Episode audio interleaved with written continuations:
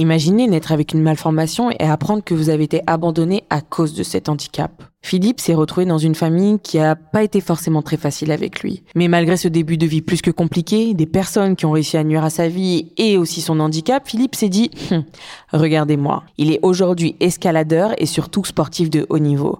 Donc je vous laisse découvrir l'histoire de cet homme déterminé à atteindre des sommets de plus en plus haut. J'ai été euh, heureusement ou malheureusement abandonné par mes parents. La seule chose dont je peux me souvenir, c'est euh, mon arrivée en métropole accompagné de l'assistante sociale. Et euh, cette dame s'est mise à ma hauteur, elle m'a dit Je te présente tes nouveaux parents ». Et mes parents, euh, ce qu'on appelle un langage d'autiste, autant un autiste parle beaucoup mieux qu'eux. Ça veut pas dire c'est très bien ce que tu fais à l'école, mon enfant. Euh, je suis fier de ce que tu fais. Euh, on ne dit pas à son enfant qu'il n'aura jamais de copine ni de ni d'enfant, qu'il se mariera jamais, euh, qu'il va mourir à 30 ans. on n'enferme pas ses enfants, on ne tape pas ses enfants. Le résultat de l'histoire, c'est que sur les sept enfants, T'as la grande qui est moitié dépressive, la moyenne qui a failli finir handicapée, la troisième qui a des problèmes de boulimie, le garçon aîné alcoolique, mon autre frère euh, schizophrène, une autre sœur schizophrène. Il reste que moi dans l'histoire qui est à peu près normal, outre le fait de me dire que j'aurais jamais de copine et que j'allais mourir à 30 ans à cause de mon handicap. Il n'empêche qu'elle m'a dit que c'était aussi euh, ma meilleure arme. L'origine de mon handicap a été longtemps supposée comme le syndrome Rubinstein-Tebing, qui s'apparenterait un petit peu à la trisomie et surtout de polymalformation. Alors on peut les reconnaître effectivement avec leur visage un petit peu, euh, un peu comme un trisomique, mais euh, avec le, front un peu plus plat et le, nez pointu. Au final, justement pour la recherche de mes origines que j'ai rencontré ma mère biologique, j'ai su que en fait, euh, elle aurait pris euh, des médicaments contre le stress. Elle était anxieuse, elle savait pas qu'elle était enceinte déjà. Donc ça a fait euh, moins de liquide amniotique et du coup même mes membres se sont pas développés correctement. Donc c'est un accident de la vie. C'est pas du tout une maladie, c'est pas un syndrome, c'est plutôt un accident de vie. À l'âge de 15 ans, ma mère elle me disait arrête de croire que les gens sont contre toi parce que tu es une personne handicapée. Et à force de le croire, ben, tu vas être une personne handicapée. Jamais à l'école on m'a dit euh, pauvre petit, euh, tu joues pas avec nous parce que tu es handicapé ou justement au contraire, c'est ce qui faisait le lien avec les camarades de classe. Premier jour d'école, c'est sûr qu'effectivement, euh, disons, euh, c'est qui ce bonhomme Premier cours de sport, je les mettais tous à l'amende. Hop, ça y est, j'étais les potes. T'as les garçons comme potes et d'un coup, même les filles, j'étais la mascotte. Surtout pour moi, l'école, c'était Disneyland, quoi. Hein c'était euh, la récréation. Euh, forcément, on a toujours besoin d'attention. Euh, c'est bizarre, je vais, me contredire. Peut-être qu'effectivement, j'étais la mascotte parce que j'étais l'handicapé de service. L'attention, j'en avais besoin parce que fallait que j'existe. J'étais le plus petit, il fallait qu'on me regarde. Et d'ailleurs, aujourd'hui, si je suis dans les médias et si je raconte des blagues toutes les deux secondes et que je suis énergique, c'est parce que j'ai envie qu'on me voit, qu'on m'oublie pas. J'ai jamais utilisé mon handicap comme je vais vous faire voir ce que je sais faire. Aujourd'hui, effectivement, il y a un côté revanchard parce que euh, on se moquait de moi dans la rue, on me pointait du doigt dans la rue. Et les gens qui faisaient ça, c'était pas ceux qui pouvaient me donner le meilleur change. Hein. Aujourd'hui, effectivement, ça me fait rire. Il y a un côté revanchard où quand je suis sur scène euh, pour des conférences ou, euh, ou pour autres, je, je gagne de, l'argent avec et je reçois des messages de personnes qui me disent que je devrais avoir honte d'utiliser mon handicap pour gagner de l'argent. Eh, j'ai subi trois tentatives de meurtre, bonhomme. Ok? Donc là, tu vas m'expliquer qu'avec trois tentatives de meurtre, que des gens se moquent de toi parce qu'ils croient qu'ils sont plus intelligents que, que moi. Aujourd'hui, j'ai pas le droit d'être fier et d'être revanchard. sur cette île, en Grèce, on a coupé les freins d'un scooter, clairement, pour me tuer. La personne l'a dit oralement. Elle a dit, nous avons coupé les freins pour tuer monsieur. Bonjour. Voilà, c'est ça la réalité de la vie. D'un coup, quand tu vois ça et que tu as failli mourir et que d'un coup tu dis, mais j'ai rien fait dans ma vie. Pour moi, j'avais rien fait dans ma vie. En fait, au fur et à mesure, je me suis rendu compte que, ouais, j'ai fait face à des gens qui ont coupé des freins, qui m'ont mis un couteau sous la gorge, qui m'ont fait fumer du LSD amphétamine. J'ai créé une catégorie supplémentaire dans les compétitions. Ce que j'ai fait moi dans l'escalade, ce qui est ce pourquoi on va dire je suis reconnu, il n'existait pas de compétition pour les personnes pour les grimpeurs handicapés. Comme j'étais tout seul à faire des compétitions avec les valises, je me disais, à un moment donné, je peux essayer de faire quelque chose de mes mains. Je connais pas très bien ce mot handicapé puisqu'on l'a pas utilisé dans mon enfance, même si je connais le dictionnaire, et je vais aborder. J'allais dans les instituts pour handicap, les IME, les autistes, les, les centres de rééducation, les mecs qui se prennent des platanes à 180 km heure avec leur voiture, je vois des, des détresses de famille et tout. Mais l'escalade sur le papier, c'est pas fait pour moi. Mes bras sont plus courts que la normale, donc les avant-bras sont beaucoup plus courts, tac, et je peux pas monter les, les mains vers le haut, vers le bas, et ni de gauche à droite. C'est pareil avec la main gauche. Ma force dans les avant-bras représente 20% de ta force. Ça voudrait dire que si je te mets les, deux mains dans les plates, tu peux plus rien faire. Donc grossièrement, déjà j'ai ça, j'ai des pieds pareils à peu près euh, au bas, tac. Donc tout ce qui est la partie du corps du haut, c'est tout est fixé. Quoi. Donc euh, concrètement, euh, en escalade, c'était pas fait pour moi quand même. Donc j'ai pas de force dans les avant-bras mais je fais ce que j'ai appris, c'est-à-dire que l'escalade, c'est une chorégraphie, c'est euh, entre euh, le grimpeur et le rocher, et on essaie de dicter la voie le plus facilement et de s'adapter avec notre corps et d'essayer de comprendre où c'est qu'on doit mettre son pied, quelle prise je peux attraper. Parce que oui, effectivement, aujourd'hui, un mot que je ne pouvais pas accepter, l'exemplarité, aujourd'hui, je peux me tenir droit et je dire, oui, j'ai fait ça. Et surtout, tout ce que j'ai fait, je l'ai fait bénévolement sans argent, sans toucher un pécule d'argent. Est-ce que toi aussi tu as eu les mêmes peines que moi de pas être aimé, d'être détesté Est-ce que toi aussi tu as été refusé à des emplois parce qu'on voulait pas d'handicapés dans un cabinet de comptable? Est-ce que toi aussi tu fais partie de la catégorie des non actifs en France? Tu sais que les personnes handicapées, par exemple, elles sont pas recensées dans les dans les chômeurs, dans les inactifs de la société française. On est sur le côté. On n'est pas dans les statistiques. Il n'y a pas longtemps, hein, l'Union européenne nous a mis carton rouge hein, pour non-respect des réglementations. La France ne fait pas attention à ces personnes handicapées. Point.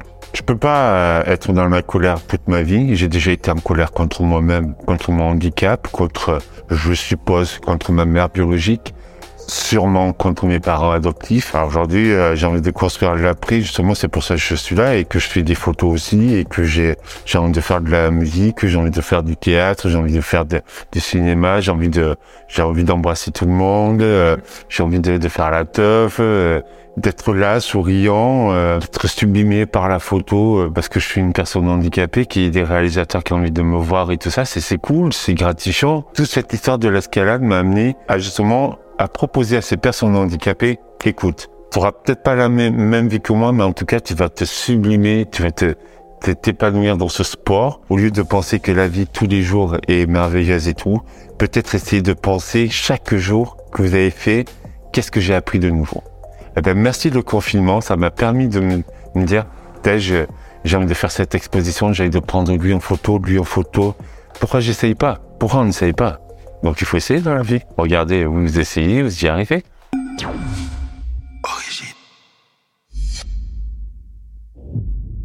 Alors là, vous venez d'entendre l'histoire de Philippe, Philippe qui est avec nous. Philippe, je vais te demander comment tu vas, même si on a eu un petit couac d'organisation pour s'appeler, qui a créé quelques petites tensions, mais comment tu vas? Mais euh, tu as le droit de dire la vérité, je vais bien, bonjour mademoiselle Newin. Ce podcast, l'idée Philippe, c'est de revenir sur euh, les coulisses de l'interview, pourquoi tu as envie de tu avais envie de raconter ton histoire médiatiquement que ce soit sur Origine ou plus généralement et un peu voilà ce qui s'est passé depuis parce que tu faisais partie donc des toutes premières histoires d'Origine. Euh, et tu tu fais partie aussi des, toutes premières histoires à vraiment avoir eu un impact. Enfin, ton histoire a vraiment eu un impact auprès de nombreux, nombreux jeunes. C'est vraiment là, moi par exemple, où j'ai commencé à avoir énormément de retours de jeunes, euh, bah, même de là où j'ai grandi, c'est-à-dire en banlieue, même de différentes banlieues en France. Il y a eu vraiment un impact assez énorme auprès de la jeune génération. Et donc, je voulais revenir sur ça. Commencer par pourquoi à la base tu avais envie de raconter ton histoire et ton vécu tout simplement. Ben, je, je dis souvent que je parle à la troisième personne du singulier pour faire un peu du Alain Delon et pour savoir où j'en suis avec mon ego. Avec mon ego, nous allons très bien.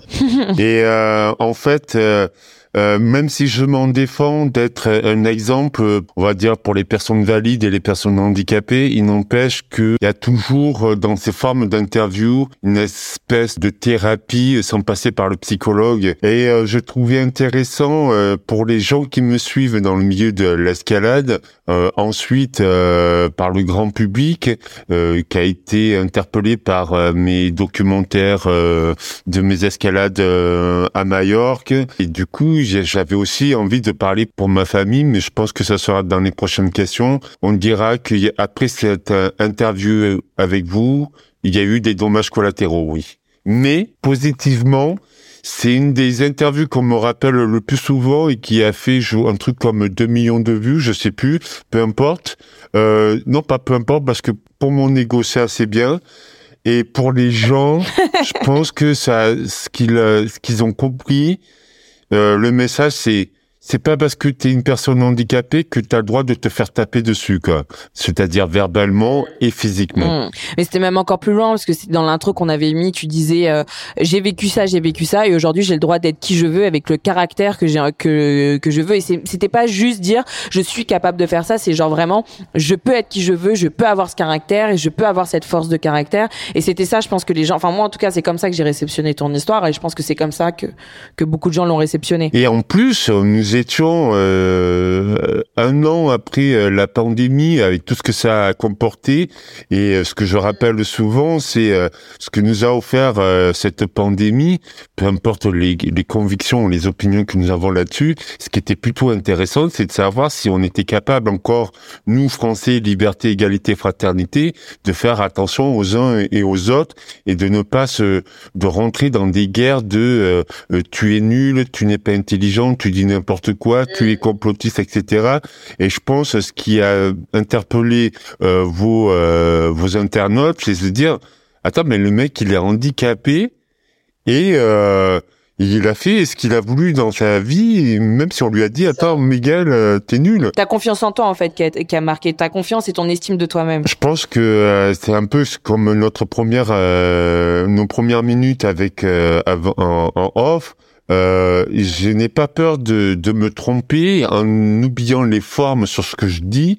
Sur le fond, je pense que j'ai souvent raison, mais j'ai encore euh, euh, la forme à améliorer et je pense que aujourd'hui, les gens doivent comprendre que par exemple avec la réforme des retraites, avec les violences policières qui, qui s'agitent en ce moment, mais on se rend compte que finalement nous sommes que des êtres humains qui ne sont pas écoutés et qui passons nos vies, je parle euh, à nous, mais en fait moi je travaille pas, mais nous passons nos vies à travailler 8 euh, à 12 heures par jour pour à la fin, pendant 40 ans, et à la fin il y a un mec qui te fait une quenelle et qui te dit, ben non en fait tu n'auras pas de retraite. Qu'on soit riche ou pauvre, la situation est la même et je pense que si on, ne sait pas argumenter, on ne sait pas écouter l'un et l'autre, on en vient à, ce que des policiers tapent sur les gens euh, comme ça, euh, à ce que euh, le Conseil constitutionnel a envie de, nous dire, bah les gars, allez vous faire voir. C'est un mal pour un bien, je dirais. Mm. Tu as parlé tout à l'heure de dommages collatéraux, mais avant de parler de de ça, donc c'était par rapport à la sortie de, de la vidéo, euh, j'aimerais revenir sur est-ce que tu as des souvenirs de l'interview en, en, soi, le moment où on a échangé toi et moi, où tu m'as raconté ton histoire? Est-ce que tu as des souvenirs? Est-ce que tu te souviens dans quel état d'esprit t'étais? Euh, Moi, j'ai quelques petits souvenirs, mais euh, j'aimerais bien avoir ton point de vue là-dessus. Alors, euh, au niveau des souvenirs, et ça, ça retombe un petit peu à ce que je viens de dire précédemment, mais il n'empêche que j'ai j'étais là avec mon agent euh, parisien, euh, la Muella, mhm. et euh, il y avait aussi j'étais un peu intérieurement en mission pour parler au, à la place des membres de ma famille. Euh, J'étais aussi euh, en colère par rapport à ces injonctions euh, faites euh, par ou pour le Covid. Et c'est ce que j'avais raconté dans 28 minutes sur Arte. Je dis, on va de plus en plus dans un pays où on est de plus en plus intelligent. quoi. C'était du sarcasme, mais ils ont très bien compris mon sarcasme. Et euh, vous êtes allé trifouiller dans des questions sur lesquelles je... Non pas que j'étais pas à l'aise, mais il y a souvent cette interrogation, euh, ce petit bonhomme qui dit euh, est-ce que j'ai le droit de parler au nom de mes frères et sœurs euh, Est-ce que ça agite des, des trucs intérieurs euh, Oui, parce que je sentais que j'avais euh, les larmes qui me montaient aux yeux, mais euh, je, je, reste un beau, pas un bonhomme, mais je reste professionnel devant une caméra. Et je pense que les gens ont aussi vu ça, ce caractère où je commence à monter d'un ton en me disant mais t'es qui toi qui a essayé, essayé de me tuer et qui qui es-tu toi pour être jaloux mm. de de ma personne physique? Qui es-tu toi? Donc cette couleur était là, sans savoir qu'il allait avoir 2 millions de vues derrière. Et encore une fois, je suis parti en me disant, euh, yes, eh ben, moi j'aurais dit ce qu'il ne faut pas dire. C'est, c'est, mon défaut de dire ce qu'il ne faut pas dire. Par contre, je n'ai aucun souvenir sur comment on a été en contact avec toi. Je sais pas si c'est par ton agent, je sais pas si... Moi je sais. Vous m'avez contacté parce que vous m'avez vu dans les journaux et puis après il y avait eu une interview d'UFPost et euh, il me semblait que vous venez juste de lancer votre truc et que en fait euh, les croisements des interviews à droite à gauche a fait que vous, soyez tombé sur moi et vous m'ayez contacté. Alors vu que ça vient de nous, euh, la volonté de raconter ton histoire et pas forcément euh, toi qui nous a contacté donc qui connaissait l'identité d'origine, je pense que c'est vrai que tu avais été peut-être un peu perturbé parce qu'au début la manière dont tu me racontais ton histoire euh, était très intéressante, mais c'est vrai que nous on a un côté très en détail, très profond, très à l'origine d'eux, donc le côté famille, éducation, famille nucléaire, proche. On allait vraiment en profondeur là-dessus et peut-être que voilà tu n'étais pas, peut-être pas le bon mot que je vais utiliser, hein, mais en tout cas, euh, tu n'avais pas conscientisé qu'il fallait aller jusque-là. De plus, pour moi, euh, comme vous étiez un nouveau média, origine, en fait, pour rebondir sur ce que tu viens de dire, c'est la teneur des questions qui était un peu trop intimiste. Mais justement, on dit que rien n'est dû au hasard. Et peut-être qu'à cette période, j'ai accepté l'interview parce que, mais la vie en société me saoulait de voir ces contradictions sur, encore une fois, liberté, égalité, fraternité. Ça fait un siècle qu'on essaie de, de, se parler entre euh, juifs, arabes, noirs, le gros le petit, euh, le moyen, le nez, etc. Et que d'un seul d'un coup, on, retombe dans nos travers du Moyen Âge à, montrer du doigt celui qui n'est pas vacciné, à celui qui ne porte pas son masque, à celui qui pense différemment. Et ça, ça m'a agité. Et en plus, les, les questions ont été euh, bien préparées. Et euh, j'aurais pu ne pas répondre à certaines questions, mais il me semblait qu'elles étaient nécessaires pour moi pour euh, encore une fois euh, laver ce qu'il y a dans mon cerveau quoi. Ok, ça me fait plaisir d'entendre ça parce que je veux pas du tout que tu te sois senti euh, obligé de répondre à des questions beaucoup trop intimes parce que c'est le concept du média en fait. Enfin, le concept du média c'est pas le côté intime, c'est pas comme ça que je l'ai conceptualisé, qu'on l'a conceptualisé, mais c'est dans le sens pour bien comprendre ton vécu, ta façon d'être, ta façon de penser, ta façon de voir la société, il faut aller en profondeur. Et pour moi la profondeur c'est la base, l'origine. Donc ton enfance, ton entourage, ta famille, tes, potentiellement tes frères et sœurs, tes amis, ton amoureuse, enfin voilà. C'est pas une volonté d'être dans l'intimité. Enfin, je j'ai jamais mis le mot intime, mais même si c'est le meilleur mot pour définir un peu tout ça, mais euh, mais c'était vraiment le détail est important pour comprendre justement ta personnalité d'aujourd'hui. Et j'apprécie euh, le fait d'entendre que voilà, c'était quelque chose que tu as finalement euh, accepté, que c'était quelque chose de nécessaire pour comprendre ton histoire, parce que mon but n'est pas du tout que vous soyez mal à l'aise face aux questions. En plus, tu disais qu'elles étaient très bien préparées. Je le prends comme un compliment, j'apprécie. mais en vrai on ne prépare pas les questions. Au contraire, moi, j'ai la base de ton histoire quand je t'interview. Et l'idée, c'est de découvrir et d'être curieuse. Donc, en fait, je me dis pas en amont, OK, il faut que j'aille voir ça sur sa famille. Et en fait, non, c'est en fonction des mots que tu vas utiliser, de ce que toi, tu vas m'apporter en interview que je vais rebondir. Donc, c'est en rebondissant sur, voilà, tu m'as parlé à un moment de ta mère. Donc, voilà, moi, j'ai voulu approfondir ça parce que, justement, les mots de, ta mère ont eu un impact, mais en côté, en côté positif, vu qu'il y a eu beaucoup de négatifs, bah, en fait, t'as pris le contre-pied. Et le côté positif, bah, tu l'as récupéré aussi. Donc c'était hyper intéressant de, comprendre ta personnalité d'aujourd'hui à travers euh, ces moments-là. Et encore une fois, s'il n'y a pas d'intimité, vous pouvez pas faire une interview. C'est-à-dire que moi, je ne vous ai pas suivi euh, ensuite, mais je vois de temps en temps euh, dans mon flux des, des, des, des, des capsules d'origine et on voit que les gens ils sont tendus, qu'ils sont, ils ont la voix qui tremble et tout, et tu sens trop qu'ils en ont besoin de d'exprimer. Je pense que les gens ont besoin de s'exprimer. Tu sais, le nombre de gens qui sont venus me voir euh, ici à Paris ou euh, dans les autres villes ou même chez moi, les gens ils sont contents parce qu'en fait c'est un peu comme grosso modo à l'école, je dis ce qu'il ne faut pas dire, quitte à me tromper, c'est-à-dire que on peut euh, aller au-delà de ses émotions, dire voilà, je me suis senti blessé, euh, tu m'as pas écouté, et c'est pour ça que aujourd'hui j'ai, je peux avoir des, des, des, problèmes schizophréniques ou des problèmes alimentaires ou des problèmes d'identité parce que un jour il y a un mec qui a voulu te violer, un jour euh, ta femme, ta mère t'a mis dans un placard, un jour tu t'as fait te faire assassiner, en gros mots dans ce merdier, il y a beaucoup de gens qui ont besoin de s'exprimer parce que peut-être qu'avant j'avais pas la parole. C'est ça, c'est ça. Et qu'avant c'était que les personnalités qui avaient le droit de dire oui, euh, nanani, nanana, et qu'à la fin, euh, toi tu te reconnais donc et donc du coup tu t'identifies à cette personne et tu dis mais moi aussi en fait euh, j'ai vécu la même chose. C'est ça. Putain ça fait du bien que le mec il, parle de mon histoire mm. aussi. Non mais c'est ça et en plus ce que je trouve ça cool moi c'est que tu mets en avant l'handicap mais tu mets aussi en avant aussi les conséquences euh, sociétales qu'il y a quand tu nais ou quand tu vis avec un handicap. Euh, d'autres personnes peuvent parler de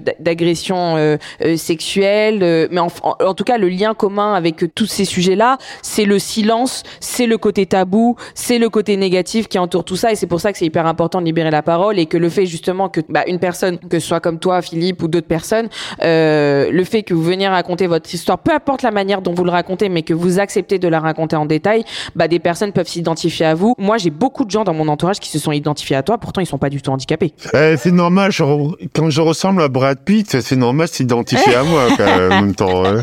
non mais vraiment. Et en plus tu sais ce que j'ai trouvé hyper intéressant c'était que euh, c'était euh, pas mal de de mecs en fait qui s'identifient. Alors c'est normal, enfin tu étais un mec donc c'est aussi logique. Oui oui, oui j'entends j'entends. Euh, vu qu'on est beaucoup dans le psychologique, dans les émotions, dans comprendre, on a forcément c'est dommage, enfin c'est pas dommage, c'est très bien, mais c'est, je préfère aussi toucher tous les tous les genres. mais on a beaucoup de femmes qui euh, sont dans notre dans notre audience, et quand on arrive à avoir des interviews qui touchent aussi les mecs, bah ça fait plaisir, et on se dit que voilà, ils peuvent être aussi touchés par des mecs qui vont en profondeur, qui ont une analyse profonde de leur de leur vécu, et donc c'est pour ça aussi que pour moi ton interview a été marquante dans Origine et dans moi-même personnellement dans mon envie de mettre en avant différentes personnes et, et pas mal de mecs, c'est justement pour toucher un, un, bah, des hommes en fait, parce que euh, faut le dire, euh, les, les, hommes font partie des personnes qui travaillent le moins sur eux psychologiquement, mais parce qu'on a cette éducation là sur, vous avez cette éducation là, vous avez, voilà, vous avez tout ça euh, sur sur vous, donc il faut mettre en avant des hommes qui acceptent de raconter leur histoire, qui acceptent leurs faiblesses, qui acceptent euh,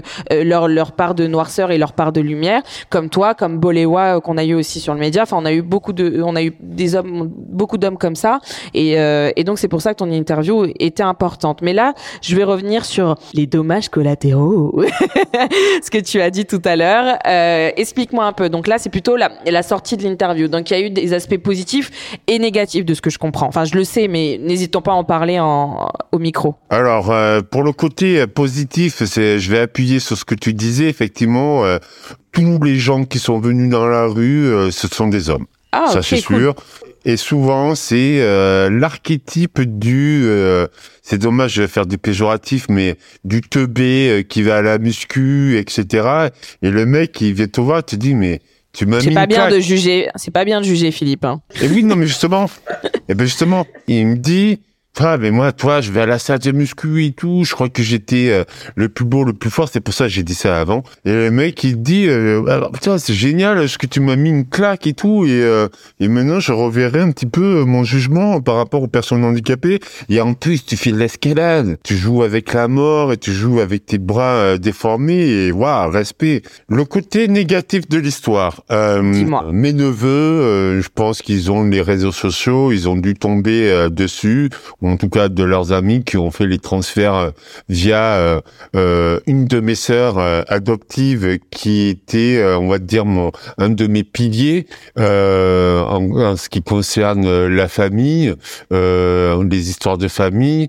Et effectivement, euh, c'est pour ça que tout à l'heure je parlais du Covid et de ses conséquences. Elle m'a envoyé un message. Alors j'ai longtemps euh, expliqué aux gens que quand on m'écrit, quand je j'écris des messages le matin et je dis bonjour, si tu me laisses que la réponse en retour de message, ça me saoule. Bon bref, c'est tout d'un parti. C'est c'est une histoire de respect aussi. C'est pas juste une salutation, c'est une histoire de mhm. respect. Ma sœur m'a envoyé un message pour me dire euh, serait-il possible d'arrêter de parler de la famille à la télé? Ce à quoi j'ai répondu, euh, j'avais envie de lui répondre, effectivement, euh, tu as raison.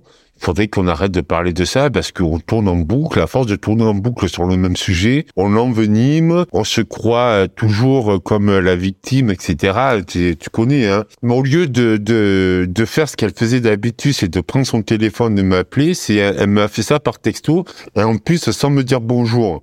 C'est, ma soeur, je l'ai pas tous les jours. tu sentais de la colère, quoi, dans ce message. Voilà, j'ai senti de la colère et je me suis dit, ah, mais pourquoi, euh, pourquoi elle veut pas discuter avec moi? Et elle m'a dit une phrase qui est tout à fait euh, plausible, mais en même temps, euh, c'est ce que je t'ai dit tout à l'heure. elle m'a dit ah tu as les chics de dire aux autres ce qu'ils doivent faire.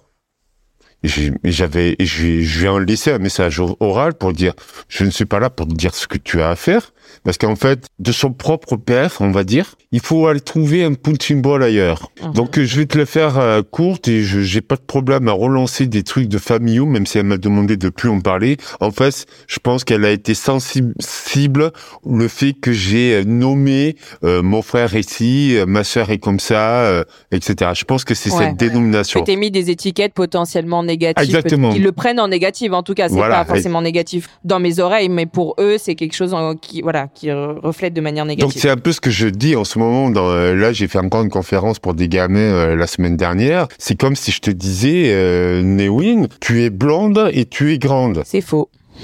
à un moment donné, tu vas me dire, tu vas, tu vas me dire, mais euh, change de lunettes, mais fais quelque chose. Avant cette interview, ma sœur a fait envoyer une lettre à son père pour lui dire qu'elle aimait, qu'elle aime mhm. plutôt, et il serait bien que le père discute avec les enfants adoptés de savoir le pourquoi du comment nous avons été adoptés, de savoir si nos parents nous aimaient, etc. Bon, le père, il a mhm. mis un carton rouge à sa propre fille. Il lui a dit, je veux plus te voir. Mais c'est une belle démarche en tout cas. Eh ben ouais, c'est une belle démarche, mais elle s'est pris une croche, euh, un tacle, elle a pas eu droit au penalty, elle est allée dans les vestiaires. Et en plus, sachant que mon père lui avait dit une fois qu'il était jaloux de ma réussite, ou en tout cas il était jaloux de ce que je pouvais dire à la télé, etc. Je, en fait, je dénonçais des euh, des des comportements, des éducations. C'est un peu comme ce qui se passe encore une fois en politique, mais je vais rester sur le sujet. Comment est-il possible d'adopter des enfants et que ces enfants ne parlent que de tristesse, pas de tristesse, mais euh, de malheur, de le fait de ne pas être senti aimé. Si tu as quatre enfants adoptés qui te sortent la même phrase, c'est qu'il y a bien un moment. Donc si tu es un parent et que effectivement c'est le métier le plus dur euh, du monde d'être parent, c'est à un moment donné, euh, c'est ce que j'ai appris récemment, c'est quand tu as assez de d'ego, tu peux t'asseoir dessus.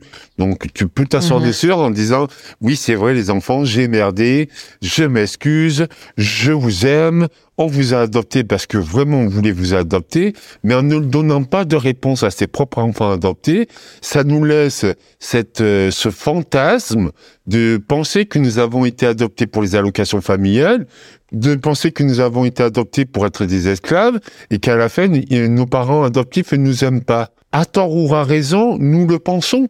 Bon, ben, ma sœur a voulu faire cette démarche de conciliation, carton rouge, et donc, au lieu de venir me voir en me disant si elle est quand même venue me voir, puisqu'elle a refait un séjour en psychiatrie, dû de cette, euh, de cette, euh, on va dire, affront avec le père, elle comprend plus. Euh, T'as le Philippe qui est épanoui et tout ça, qui essaie de répondre à ses questions. Et surtout, en plus, j'ai passé deux heures avec elle au téléphone pendant qu'elle était en PH pour dire, écoute, ma belle, ton père, c'est ton père. Moi, je serai toujours là, même si je je pense que je suis que ton frère adoptif.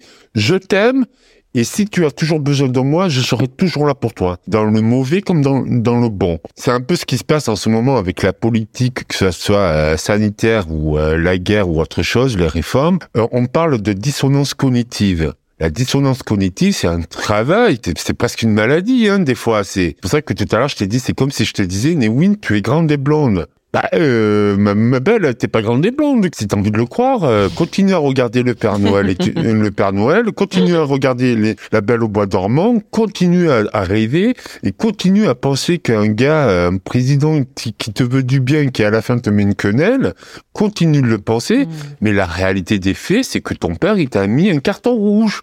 Il veut plus te voir parce que tu lui as rappelé des choses qui sont vraies et au lieu de dire c'est pas faux ce que tu dis ou en tout cas de mettre euh, de baisser les, les, problèmes, eh ben il, a fait que les envenimer. Donc forcément ma soeur elle est venue vers moi je pense Avec que beaucoup de colère. Je pense que son message c'était euh, je suis en colère contre mon père, mais comme je peux pas lui dire, je le dis à toi, donc je te vire. Donc elle m'a mis un petit carton rouge aussi, et euh, moi j'ai pas pu lui répondre. Même son mari, j'ai eu j'ai eu son mari au téléphone. M'a dit il y a un truc qui qui, qui bloque. Je pense qu'il a fait du déni sur sa situation et que au moins sa situation euh, la situation parentale. En fait, je pense qu'elle a été blessée. Elle s'est dit mais t'imagines euh, euh, le nombre de gens qui pourraient nous reconnaître? J'ai dit mais c'est bizarre.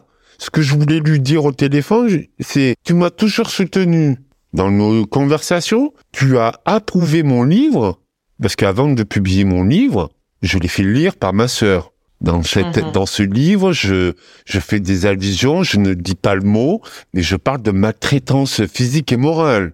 Elle a Mhm. validé le livre. Elle a participé à des documentaires télévisés euh, pour expliquer que nos parents, c'était pas euh, Holiday on Ice. C'est pour ça que je parle de déni. À la fin, elle s'est rendu compte et dit, bon, soit je coupe les ponts avec mon frère, ce qui est un peu moins grave, soit je coupe les ponts avec mon père et je sais pertinemment que mon père me relèvera jamais. Moi, ça m'a fait de la peine effectivement pour elle, mais justement, je me suis dit, est-ce que j'ai encore intérêt à parler de la famille dans les médias? Ben, tu je viens de le faire, mais sans le nommer, pour pas qu'elle se reconnaisse. Et je dis, mais si les gens te reconnaissent, en tout cas, si les gens nous reconnaissent, c'est qu'ils avaient bien vu le même film que nous voyons quand nous étions petits. Nos Mhm. parents ont des médailles en plastoc parce qu'ils sont bons chrétiens, ils ont des métiers sociaux, instituteurs et euh, infirmiers, et que normalement, quand on adopte des enfants, c'est pour leur donner du bonheur. Bon, ben à la fin, euh, c'est comme si je te dis, euh, je te dis à toi tout à l'heure, je te l'ai dit, ouais, ben écoute, dans ton organisation, il y a un truc qui s'est pas bien passé, accepte-le ou pas. non mais Comprends J'accepte, j'accepte. ben toi, tu l'acceptes. Ben, ben, mon père aurait dû se dire, eh merde, ils ont raison. Pourquoi, Ouais, pourquoi je le fais pas Parce que mon éducation antérieure nous ont pas permis à nous enfants de nous exprimer à nos parents. Donc on fait ça, on reproduit ça de génération en génération, sauf que les générations sont pas les mêmes. Et surtout pour un mec comme moi qui a déjà 4 ans et demi qu'elle est adoptée, qui a déjà un cerveau, qui a une expérience de 25 ans de voyage, donc qui connaît des cultures différentes, des opinions différentes, des visages différents, tout ça, et qu'à la fin, si je te dis un truc, il y a peut-être 80% de vérité, et dans ces 20%, ben, je peux me tromper, et je peux te dire, ah oui, j'avais oublié ça, tu as raison. C'est incroyable l'introspection que je trouve et l'analyse que tu as sur toi, sur ta famille, ta sœur plus particulièrement. Euh, dommage qu'elle hétéro, j'aime parce que ça fait un peu froid euh, comme, comme mot, mais c'est ce qui définit mieux la réalité. Déjà, ça, ça permet aux gens aussi de prendre conscience que quand ils veulent raconter leur histoire, il faut prendre conscience que ça peut tomber dans les, dans les oreilles de leur entourage et donc il peut y avoir des conséquences. Donc, soit, et donc se poser la question, est-ce que je suis prêt ou pas que mon entourage n'accepte pas que j'ai raconté mon histoire publiquement? Donc déjà cette question-là. Euh, et en plus de ça, toi, ton analyse est d'autant plus intéressante parce que, euh, et c'est le plus important en thérapie pour ceux qui ont fait des thérapies euh, ou, pas, ou même pour ceux en tout cas qui font un travail personnel, le plus important c'est de s'émanciper du regard et plus particulièrement du regard de notre entourage sur notre vécu, sur notre histoire, parce que qu'on le veuille ou pas, ton vécu est lié au vécu de ta sœur, de ton père, de ta mère, et donc pour aller mieux et pour mieux te comprendre, il faut aussi que tu analyses tout ça.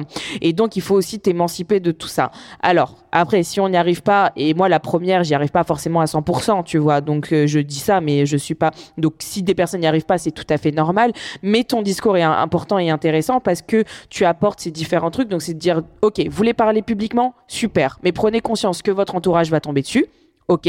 Qu'est-ce que vous voulez en faire? Vous voulez vous émanciper ou pas? Si vous voulez pas vous, vous émanciper, bah, essayez de comprendre pourquoi. Si vous vous émancipez, bah, c'est bien, c'est-à-dire qu'il y a un gros, une grosse avancée sur, euh, sur, sur votre histoire et sur votre, euh, sur votre, euh, sur votre euh, histoire personnelle, voilà, tout simplement, euh, plus généralement. Donc, euh, non, c'est hyper important ce que tu racontes. Et pour appuyer ce que tu dis, euh, tu as tout à fait raison, c'est comment puis-je avancer dans ma vie si je ne me connais pas?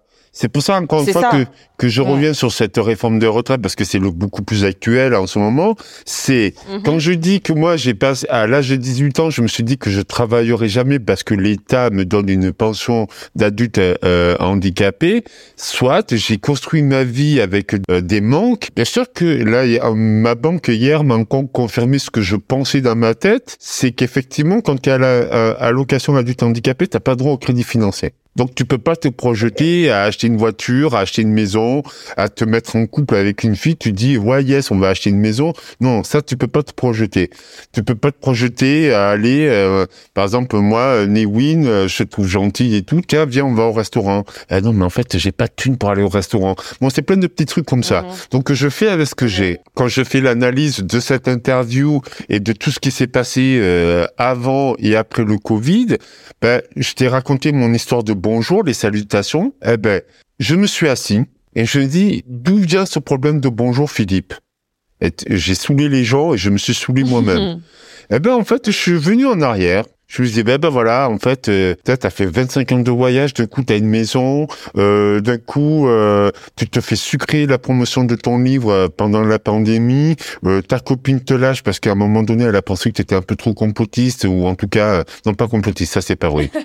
Mais il y a eu un petit moment où elle s'est dit oula tu vas loin dans tes histoires mais peu importe t'essaies de fonder quelque chose avec une demoiselle que tu apprécies et tout ça, ben en fait, elle m'a fait un super cadeau en même temps. Elle m'a dit, le cadeau c'est pas de se séparer de moi, le cadeau c'est de me dire pourquoi c'est séparé de moi. Elle m'a dit, tu es trop haut pour moi. C'est important ça. Tu es trop haut pour moi. Tu vas trop vite dans ta tête, tu réfléchis super vite. Elle, elle voulait être thérapeute. Et je dis, mais comment tu veux être thérapeute si tu n'arrives pas à résoudre tes problèmes perso? Et à la fin, j'ai compris que j'étais en colère parce que mes sponsors m'ont viré comme des malpropres, alors que je suis le grimpeur français le plus médiatique en grand public. Euh, D'ailleurs, je te spoil un truc. Euh, je vais rencontrer Spider-Man qui va venir à la maison et je vais le prendre en photo parce qu'il m'a contacté. Sympa. Bah ouais. En cherchant tous les tenants, les aboutissants, me disant des vérités, je me dis, en fait, j'étais en colère contre le monde. Donc, j'étais en colère contre les femmes. J'étais en colère contre la société. J'étais en colère contre mes, les, mes sponsors. J'étais en colère contre quasi contre tout le monde. Et à un moment donné, je me suis dit, mais Philippe, tu n'es pas Zoro. Parce qu'en fait, il y a un décalage entre ce que je peux dire dans les médias, donc les gens m'écoutent, ils disent waouh génial, quel exemple et tout ça. Mais dans ma vie personnelle, on m'écoute pas tant que ça parce que je pense que je vais un peu trop loin euh, dans les vérités et que comme disait euh, Nietzsche, toutes les vérités ne sont pas bonnes à dire toute vérité fait perdre les illusions, plus exactement. Mhm. C'est pour ça, encore une fois, que si moi on me dit euh, euh, Philippe, tu n'es pas handicapé, je vais te dire, à un moment donné, je veux bien que tu me caresses dans le sens du poil, mais je suis factuellement handicapé et je vais pas m'inventer mhm. une histoire, me dire ouais, euh, c'est pour ça que tu as vu au début, je t'ai parlé d'Alain Delon. Bah oui, je suis Philippe Ribière, je n'ai aucun problème, je n'ai pas d'handicap parce que je vis comme tout le monde tous les jours. Non, non, tu te mens, Philippe. Et si tu te mens, ça veut dire que tu mens aux autres.